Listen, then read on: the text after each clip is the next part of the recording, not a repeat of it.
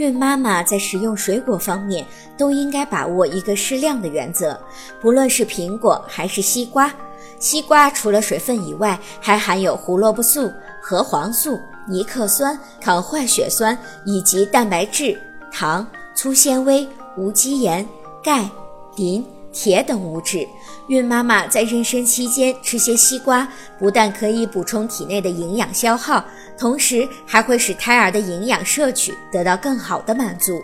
孕早期吃些西瓜还有止吐的效果，孕晚期吃些西瓜可以降低血压。